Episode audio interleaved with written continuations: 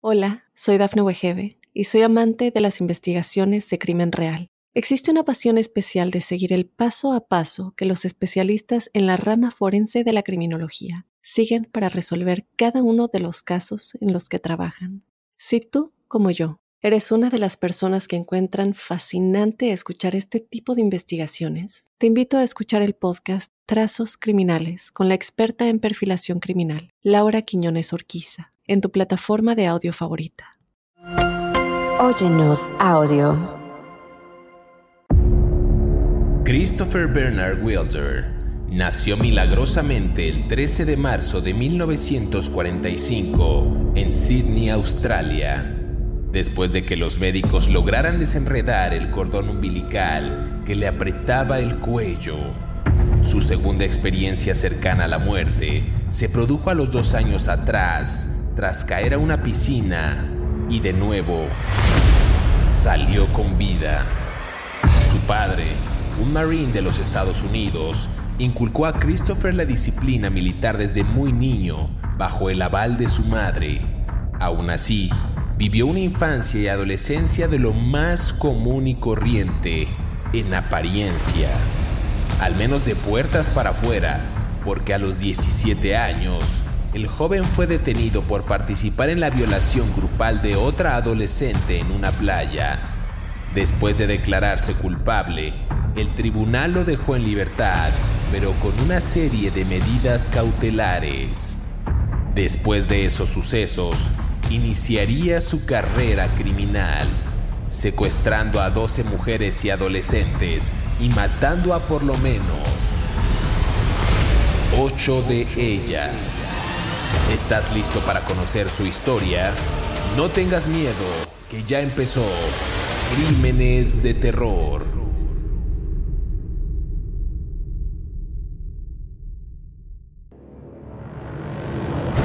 Bienvenidos a Crímenes de Terror. Si aún no te has suscrito al podcast, oprime el botón de seguir en la plataforma en la que nos estés escuchando, ya sea en Spotify, iHeartRadio, Amazon Music o Apple Podcast. Así podrás recibir cada sábado la notificación de un nuevo episodio de Crímenes de Terror. En esta ocasión en el podcast hablaremos de Christopher Wilder, también conocido como The Beauty Queen Killer, quien fue un asesino en serie y también un asesino itinerante estadounidense, pero nacido en Australia. Este sujeto secuestró y agredió sexualmente al menos a 12 mujeres y adolescentes, matando al menos a 8 de ellas durante un recorrido de casi dos meses a través de los Estados Unidos en el año 1984. Y justo para entrar en detalle y comenzar a hablar de este asesino en serie, quiero darle la más cordial bienvenida a mi colega David Orantes, quien semana a semana nos brinda detalles puntuales de estos criminales. ¿Qué tal David? ¿Cómo estás? ¿Qué tal? ¿Cómo estás José Luis? Prometo no atacarte, seré magnánimo otra vez. Por segunda semana consecutiva seré bueno y me portaré bien. Mis mansas Nos fue bien porque no nos reclamaron, no nos reclamaron en esta semana. Exactamente, entonces mis mansas orejas los salmos escucharán y seré el lobo bueno, ¿verdad? Este, hablaremos de Christopher Wilder, este Christopher Bernard Wilder, este asesino en serie australiano-americano Ah, no me queda muy bien claro cómo es que era australiano-americano. Entiendo que creo que era de, madre o padre de los Estados Unidos. marino, si mal no recuerdo, ¿no? Un oficial de la, de la Marina, de la Armada, ¿no? Para decirlo correctamente, que estaba asignado en Australia y él nació en Sydney. Ah, no estoy muy seguro en este caso cómo es posible bueno, como siempre, las la negligencia de las autoridades. ¿Cómo es posible que haya podido matar chicas, no? Casi todas muy bonitas, de Texas a California, Texas, Oklahoma, Colorado, Nevada y California. Y secuestros en el estado de Washington, secuestros en el estado de Nueva York, eh, hasta que lo detuvieron, bueno, hasta que tuvo un encuentro con la policía en New Hampshire. O sea, prácticamente recorrió miles y miles de kilómetros matando personas y, se salía con la suya, ¿no? A mí me parece realmente un asesino en serie, ahora sí que en una secuencia muy corta de tiempo, ¿no? En un, en un, en menos de un año cometió todos sus crímenes, ¿no? Eh, fue exacto, como decía al principio, un asesino itinerante, ¿no? Que viajó por, pues prácticamente gran parte del territorio de Estados Unidos haciendo este tipo de tropelías, este tipo de ambajes. Ya no habíamos dicho ambajes, aunque ya sabemos el, el significado, pero nada más para darle un gustito a la audiencia. A ver si no me atacas. A ver, vámonos con Christopher eh, Wilder. Eh, nació el 13 de marzo de 1945 en Sydney, en Australia. Bien decías tú que es hijo de un oficial de la Marina de los Estados Unidos y de una mujer australiana quien estuvo cerca de morir durante su nacimiento. Yo no sé si aquí voy a hacer una pausa grande, un, un paréntesis grande. No sé si esto repercutió en su vida, en su carrera criminal, como digo yo. Porque, a ver, nació milagrosamente este, este día de, marzo de 1945, después de que los médicos lograron desenredar el cordón umbilical que le apretaba el cuello. Digamos que esa fue la primera experiencia cercana a la muerte. La segunda se produjo a los dos años tras caer a una piscina de nuevo eh, pues le salvaron la vida. Me, parece interesante estos dos episodios que pudieron haber resultado en algo fatídico, pero el, muchacho salió avante, ¿no? Decíamos que su padre, un marín de los Estados Unidos, él le inculcó también a este señor, a, este joven, en ese entonces, Christopher, la disciplina militar desde muy niño. Y esto era con el aval de su madre. Eh, vivió una infancia y adolescente, al parecer, de lo más común, de lo más corriente. Eh, al menos de las puertas eh, de su casa para afuera, porque también a los 16 años, según aquí algunos expedientes y algunas notas periodísticas eh, eh, que retoman el caso, el joven fue detenido por participar en la violación grupal de otra adolescente en una playa. Esto es interesante, no sé tú cómo lo ves, David, cómo empieza al parecer una vida normal, entre comillas, pero al final eh, o en sus primeros años más bien de adolescente, participa en una violación, que habrá sido por integrarse a un grupo, por reconocimiento social, porque tuvo una disciplina bastante rígida y encontró esta salida o esta puerta de escape. Algo, pues, a todas luces alarmante. Sí, pero a ver, ah, ya, hay una parte de su vida cuando él ya estaba en el juicio, donde él dijo que, que él recibió terapia, ¿no? Que cuando, a ver, es que es tengo que poner en contexto. En, 1977, él fue acusado en, de, de sexual battery. ¿Cómo se explicará esto? Como de asalto sexual, pero con golpes, ¿no? Como una golpiza para obtener placer sexual, ¿no? Eh, supuestamente, él alegó que como parte de la terapia de ese, de ese delito en 1977 en Florida, él recibió electroshocks y esto lo afectó de por vida. No está comprobado que esto haya sido así, sin embargo él lo dijo en el, en el juicio, ¿no? Ah, y luego en 1980 lo volvieron a acusar de eh, otro cargo similar, ¿no? Él estuvo, se regresó a vivir en el 82 a Australia, acuérdense que tenía doble nacionalidad y eh, allá presuntamente empezó con esta idea de acercarse a mujeres jóvenes guapas, por eso le decían beauty queen, porque era se acercaba a mujeres que parecían reinas de belleza eh, y les ofreció dinero para ser modelos, ¿no? Ah, supuestamente tuvo una esposa que le encontró mm, fotografías pornográficas, ¿no? Que él tomaba de muchachas Mm, lo cual por cierto no es delito, ¿no? Cada quien sus filias, ¿no? Y, pero supuestamente en Australia, cuando él vivía allá, ah, cometió ah, asalto sexual de dos chicas, ¿no? Que nunca lo juzgaron por eso, pero él empezó allá con esta idea de acercarse a mujeres jóvenes guapas, estamos hablando de los ochentas, mm, de del siglo pasado, donde empezaba esta idea de que todos debemos ser famosos, ¿no? No, esta idea de que la fama es un fin eh, y que uno tiene que lograr el reconocimiento público por la fama bajo la cualquier manera, ¿no? Eh, el narcisismo de la sociedad empezó a despertarse de manera brutal después de los 70 y, de, y, este tipo lo usó a su favor. Aquí hay un elemento que a mí me parece importante, ¿no? A mí me gustan mucho las carreras de coches.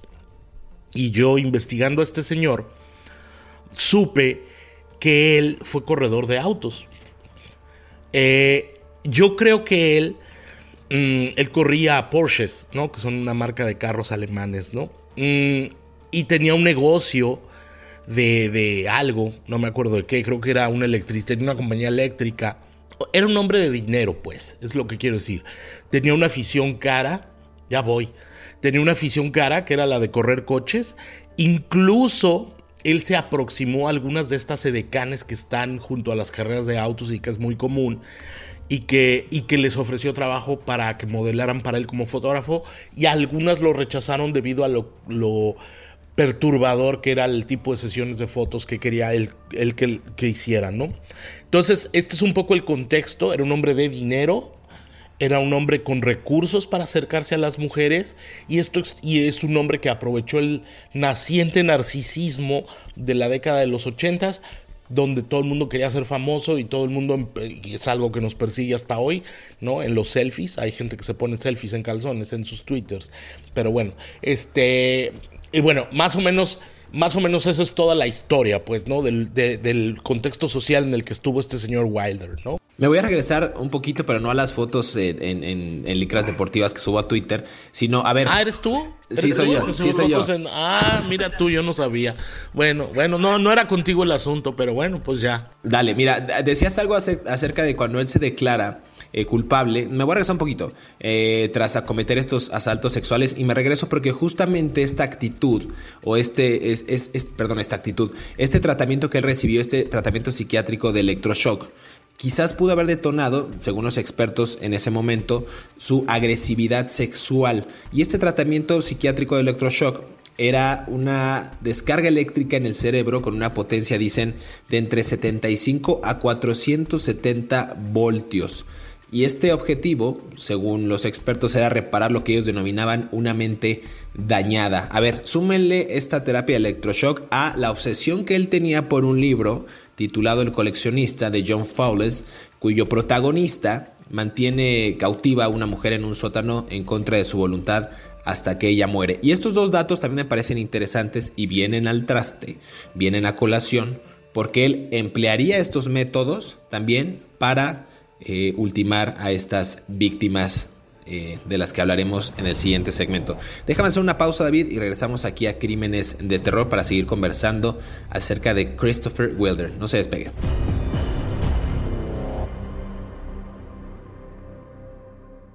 Hola, soy Dafne Wegebe y soy amante de las investigaciones de crimen real. Existe una pasión especial de seguir el paso a paso que los especialistas en la rama forense de la criminología siguen para resolver cada uno de los casos en los que trabajan.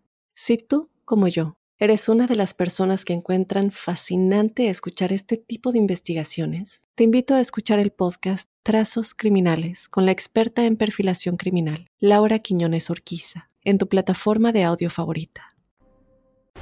Estos son 5 datos perturbadores de Christopher Wilder. Número 1. Desde Florida, Christopher recorrió los estados de Georgia, Texas, Oklahoma, Kansas, Colorado, Utah, Nevada, California, Indiana y Nueva York para secuestrar a chicas en playas, centros comerciales, moteles o en la propia calle y así perpetrar brutales violaciones que terminaban en su mayoría con la tortura y muerte de sus víctimas. Número 2. Wilder se casó a los 23 años de edad, pero la unión duró solo unos días. Su novia se quejó de abuso sexual y finalmente lo dejó después de encontrar bragas que no eran de ella y fotografías de mujeres desnudas en un maletín que Wilder llevaba en su auto. En noviembre de 1969, utilizó fotografías de desnudos para extorsionar a un estudiante de enfermería australiana. Número 3. Una de las vejaciones más aterradoras era electrocutar a las jóvenes mediante la unión de cables a las plantas de los pies. Aquellas descargas eléctricas le hacían revivir el tratamiento psiquiátrico al que fue sometido años atrás. Su sadismo no conocía límites. Número 4. Mientras visitaba a sus padres en Australia en 1983, se presentaron cargos contra Wilder. Según la acusación, agredió sexualmente a dos chicas de 15 años y las forzó a posar desnudas. Sus padres pagaron la fianza y se le permitió retornar a Florida, pues el juicio no estaba previsto que comenzaría hasta abril de 1984. Número 5. Wilder fue incinerado en Florida, dejando un patrimonio personal de casi 2 millones de dólares. Junto con las ocho víctimas conocidas que mató entre febrero y abril de 1984, se le ha relacionado con los asesinatos y desapariciones de muchas otras mujeres, incluidas algunas cuyos restos fueron encontrados en Florida en áreas que él frecuentaba. Sigue escuchando la historia de Christopher Wilder aquí en Crímenes de Terror.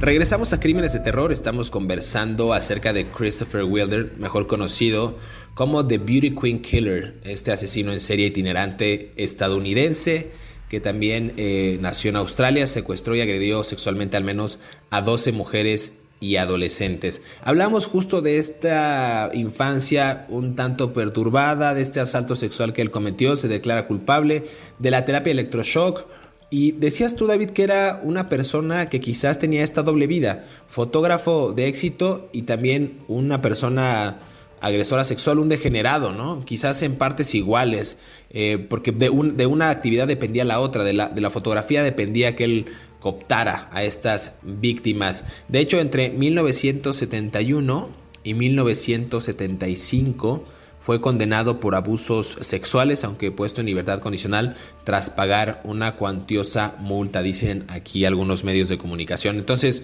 un caso a todas luces escandaloso, pero ¿qué más podemos decir acerca de este modus operandi del que platicabas en el segmento pasado de Christopher Wilder? Pues mm, mm, estamos hablando gente en calzones, ¿verdad? Entonces, este, vuelvo y repito, el narcisismo de muchas de estas muchachas fue, su debilidad para que las, eh, él las captara, ¿no? Eh, acuérdate que yo te conté un poco que él había sido corredor de autos de marca Porsche, aficionado. El, automovilismo es un deporte muy caro. Y si no, que le pregunten al papá de Checo Pérez.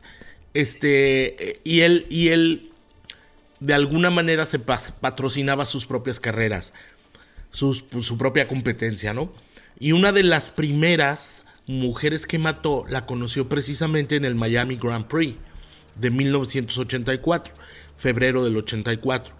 Mm, ahí conoció a una chica hispana que se llamaba mm, Rosario González, donde estaba trabajando como modelo.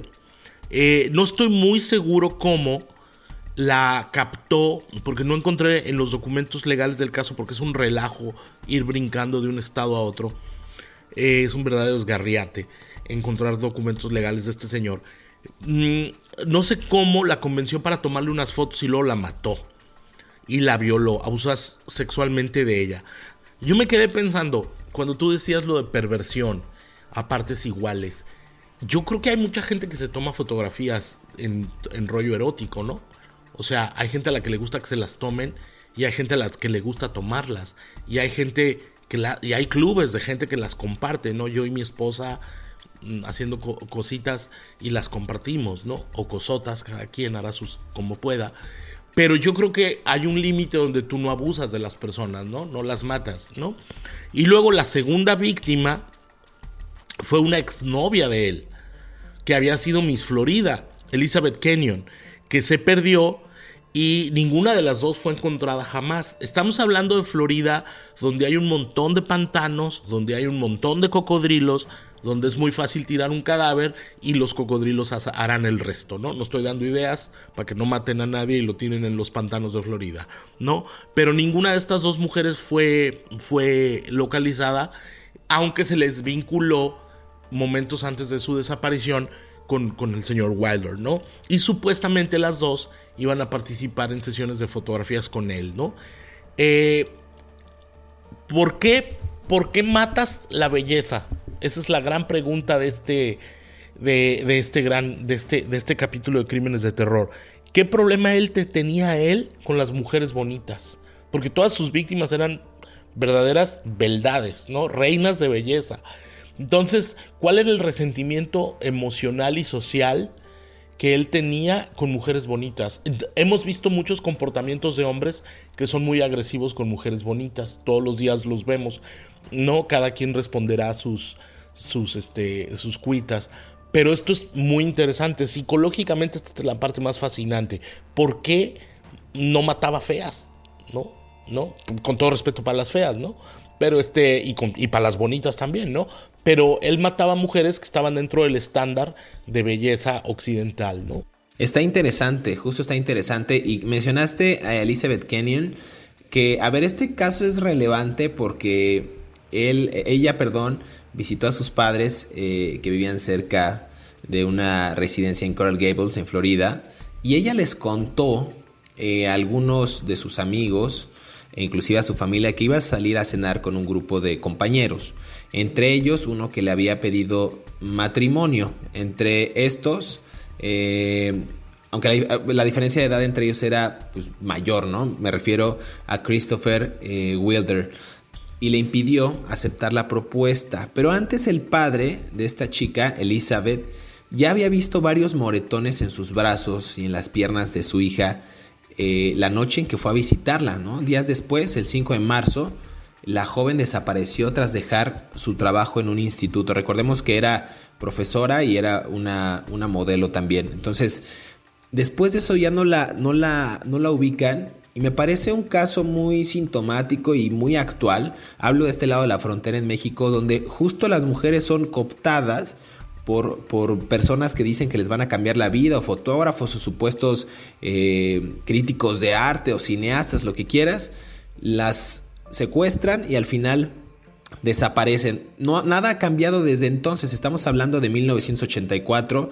Estamos grabando este podcast el 10 de enero del 2023. Entonces, interesante ver el modus operandi, cómo era el gancho de este sujeto para pues para traer a estas jovencitas, como bien dices tú, hermosas, unas mujeres espectaculares. A ver, el señor Kinian sabía que su hija no haría una cosa así, es decir, que se, que se fugara sin avisar. ¿No? Entonces él contrató a un investigador privado y al visitar a este sujeto, a The Beauty Queen Killer, eh, él dijo que llevaba más de un mes sin saber de, de Elizabeth y sin verla. ¿No? El investigador evidentemente pues, no se conformó con esa versión y días después entrevistó a unos testigos que le mostraron una foto de Wilder, lo reconocieron como el hombre que acompañaba a Elizabeth ese mismo día, el 5 de marzo. Yo creo que a partir de ahí también ya se prenden estas alarmas, aunque no del todo, de las autoridades y comienzan a indagar más acerca de este sujeto, ¿no, David? Sí. A ver, la, hay, hay, un, hay, un, hay una víctima que se llamaba Linda Grover, ¿no? Que es la que tú decías, ¿no? Que era estudiante de la Universidad de Florida State, eh, que fue secuestrada en, Tallahassee, que es en el norte de Florida, y la cruzó al estado de Georgia. Y aparentemente eh, ella rechazó sus aproximaciones para que ella fuera modelo, ¿no? Y él se enojó mucho fuera modelo de sus fotografías. Acuérdate que le interesaba la fotografía pornográfica, ¿no? Eh, ¿Qué es pornografía y qué es erotismo? Es un debate que podremos tener en otro lugar, no aquí, pero que me parece importante que cada quien haga una reflexión, ¿no? Cada quien juzga su nivel de erotismo personal bajo sus propias reglas, ¿no? ¿Qué es pornografía y qué es erotismo? Ahí se los dejo para que lo piensen ustedes. Sin embargo, todos tenemos el derecho a poner un límite, ¿no?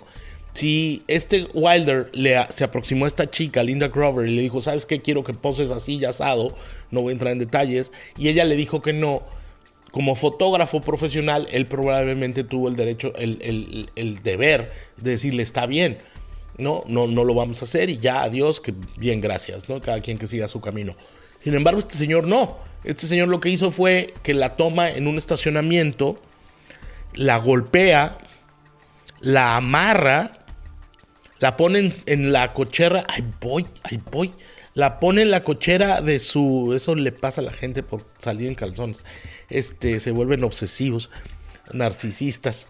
Bueno, este, le, la amarra, la pone en su cochera de su auto y la lleva a un motel así de, de, cuarta categoría donde la, la, la, viola, ¿no? La viola y la golpea. Sin embargo, hace algo que a mí me parece que es de lo más loco que puede haber. Le pone pegamento en los ojos para dejarla ciega. Y, y luego, este, ella trata de escapar pese a todo y la golpea, ¿no? La encierra en el baño y, y hasta que finalmente pues la mata, ¿no? Mm, eso me parece como que él ya no tenía límites, pues, ¿no? O sea, porque esta chica informa a gente antes que este hombre se le aproxima y que ella rechaza sus aproximaciones para ser modelo de sus fotografías pelangochas, ¿no? Está justo, está interesante porque ya, ya se había maniatado este sujeto, ya no tenía eh, alguna razón por la cual pues cometer este, este crimen más que su propio interés de cometer los crímenes, valga la redundancia. O sea, no, no había más, él quería asesinar a toda costa. Y la pregunta esa que, que, planteaste en, este, en este bloque de por qué asesinaba a mujeres bellas, a mujeres hermosas, es, una, es una buena, es un buen móvil quizás, un buen análisis que podría darnos eh, algunas señales de las motivaciones de este sujeto. Déjame hacer una pausa, David, y regresamos a Crímenes de Terror para seguir conversando de estos asesinatos y ver cuál fue el final, cuál fue el desenlace de este sujeto conocido como The Beauty Queen Killer. No se despeguen.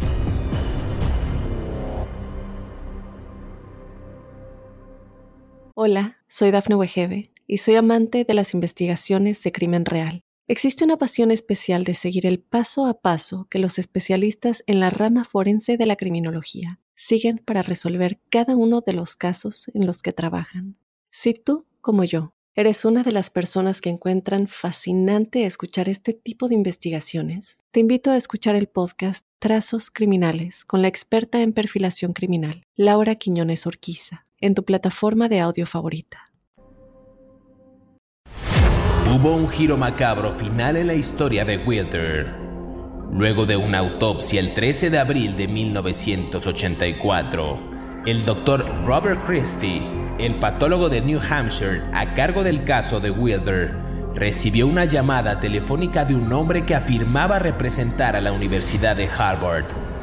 Se buscaba el cerebro de Wilder para estudiarlo, explicó la persona que llamó para determinar si un defecto o una enfermedad habían provocado su ola de asesinatos. El Dr. Christie accedió a entregar el cerebro al recibir una solicitud por escrito de Harvard. Dos semanas después, todavía estaba esperando y los portavoces de la Facultad de Medicina de la universidad negaron haber hecho tal pedido. Sigue escuchando la historia de Christopher Wilder aquí en Crímenes de terror.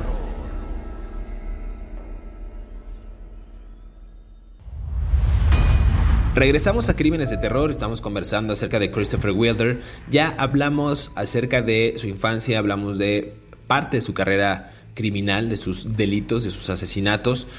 Y me gustaría detenerme en otro de ellos antes de pasar a lo que ocurrió en este desenlace del sujeto conocido como The Beauty Queen Killer, eh, este asesinato de Cheryl Bonaventura, de 18 años, quien fue capturada por este sujeto en Colorado, eh, los vieron comiendo juntos en, Silvertown, donde contaron que se dirigían hacia Las Vegas.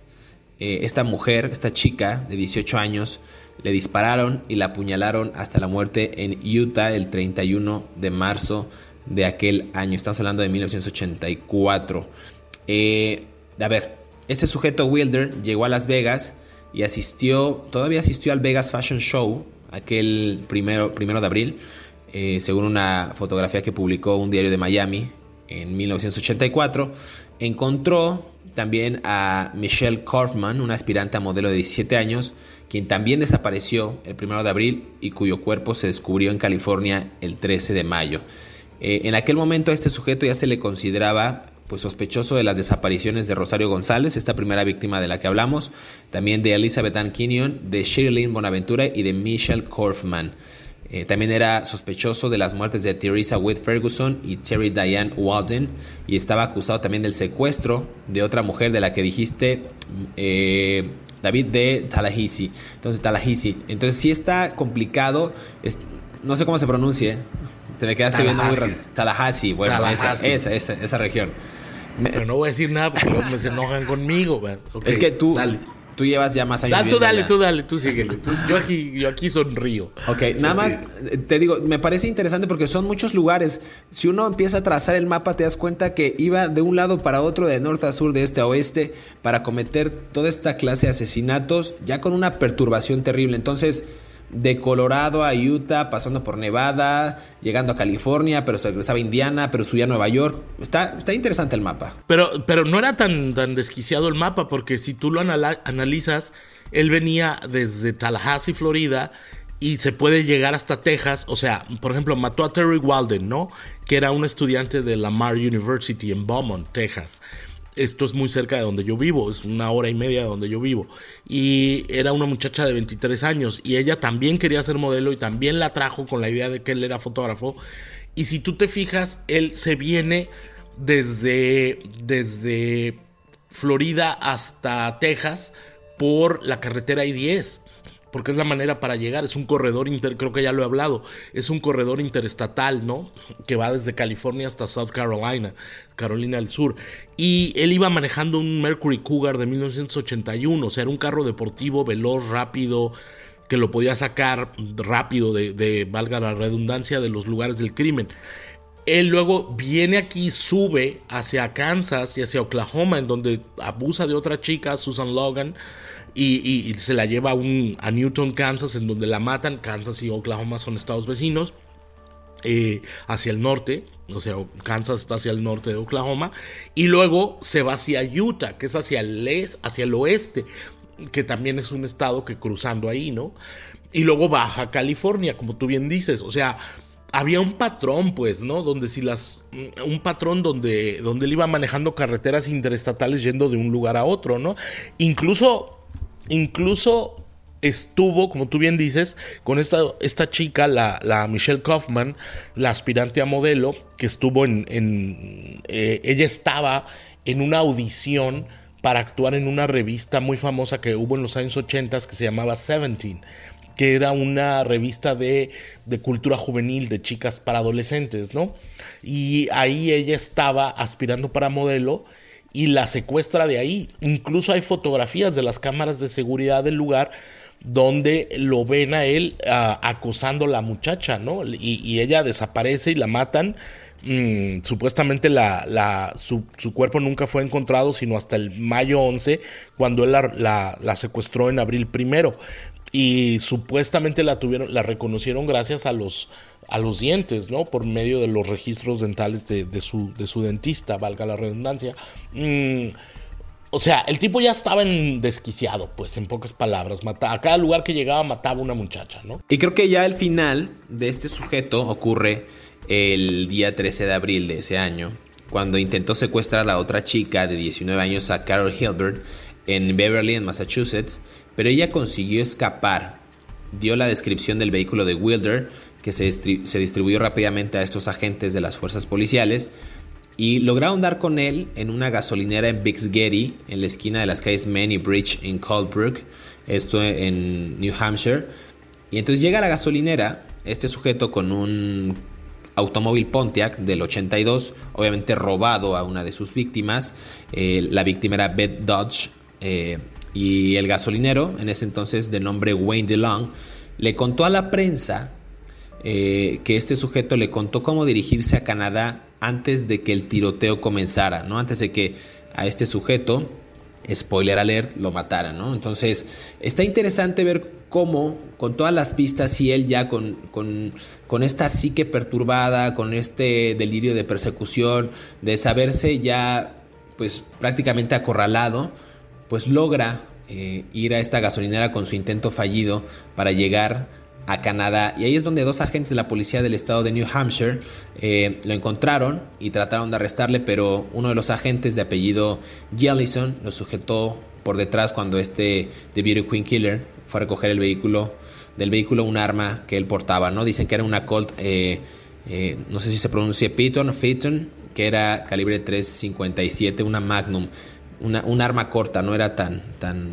tan sofisticada la que él tenía. Entonces se enfrenta a las autoridades y ahí es cuando pues le propinan dos disparos. El primero dicen que le atravesó el tórax de Jellison, este agente, lo hirieron de gravedad y la segunda bala también alcanzó a Wilder. Entonces eh, ambas balas dicen que le perforaron el corazón y prácticamente le provocaron la muerte pues en ese momento. Algo interesante, un enfrentamiento ya en esta persecución, en este acorralamiento, pues pierde la vida el sujeto con una serie y con una lista de víctimas, pues la mayoría menos de 33 años. Quizás Beth Dodger fue la, víctima con, mayor edad, pero tenemos víctimas desde los 16 años, David, 17, 20, 23, 19, una, una, una carrera delictiva, como digo yo, pues a todas luces alarmante y a todas luces deleznable. Sí, a ver, eh, yo, yo insisto, él cometió sus mm, crímenes en un periodo muy corto, ¿no? De meses.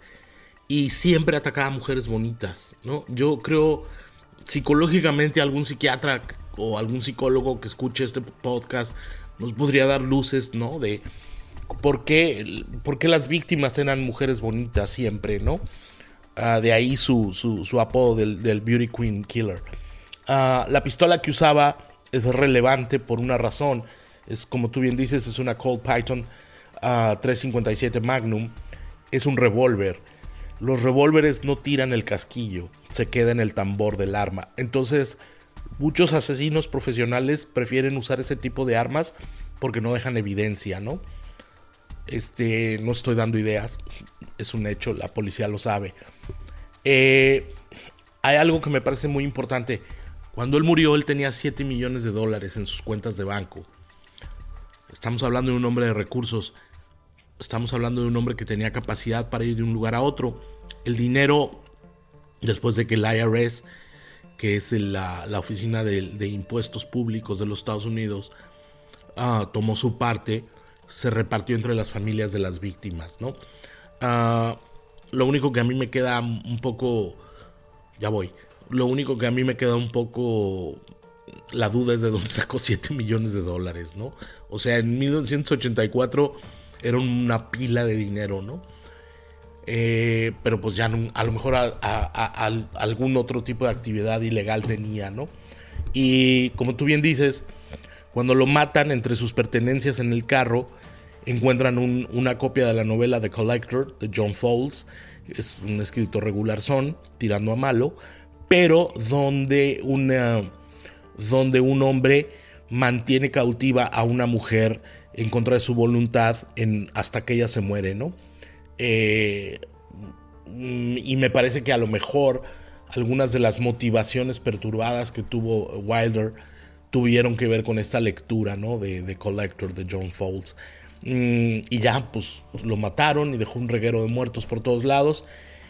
y bueno, fue un tipo que, vuelvo a lo que dije al principio, que aprovechó el naciente narcisismo de la gente desesperada por querer ser famosa y el tipo usó eso a su favor para poder encontrar sus víctimas, ¿no? Un, caso realmente interesante, eh, un asesino itinerante eh, proveniente de Australia, pero también eh, estadounidense, una mezcla extraña de lugares que pues provocó esta ola de crímenes. A ver, la cadena de crímenes en un breve periodo de tiempo de Wilder fueron dramatizadas también en diversas producciones televisivas, en Easy Prey, que era una película hecha eh, y producida por la ABC, eh, que hablaba justo del testimonio ofrecido por eh, Mary Risico, la víctima que Wilder mantuvo con vida y posteriormente liberó.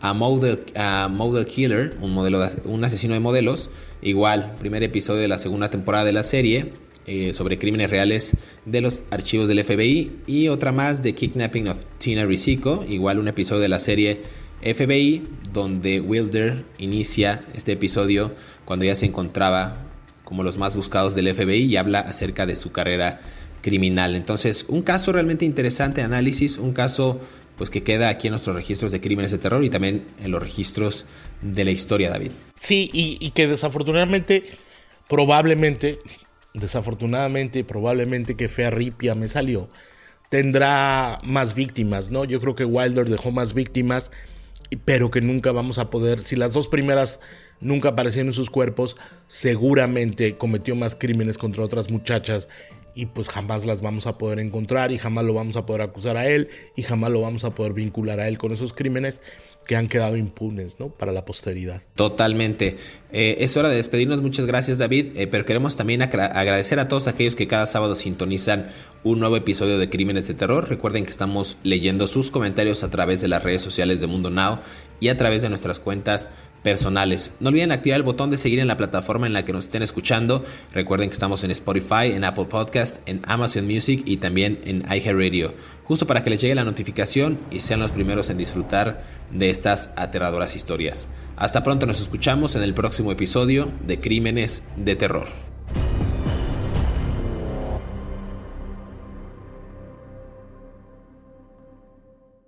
Hola, soy Dafne Wegebe y soy amante de las investigaciones de crimen real. Existe una pasión especial de seguir el paso a paso que los especialistas en la rama forense de la criminología siguen para resolver cada uno de los casos en los que trabajan. Si tú, como yo, eres una de las personas que encuentran fascinante escuchar este tipo de investigaciones, te invito a escuchar el podcast Trazos Criminales con la experta en perfilación criminal, Laura Quiñones Orquiza, en tu plataforma de audio favorita.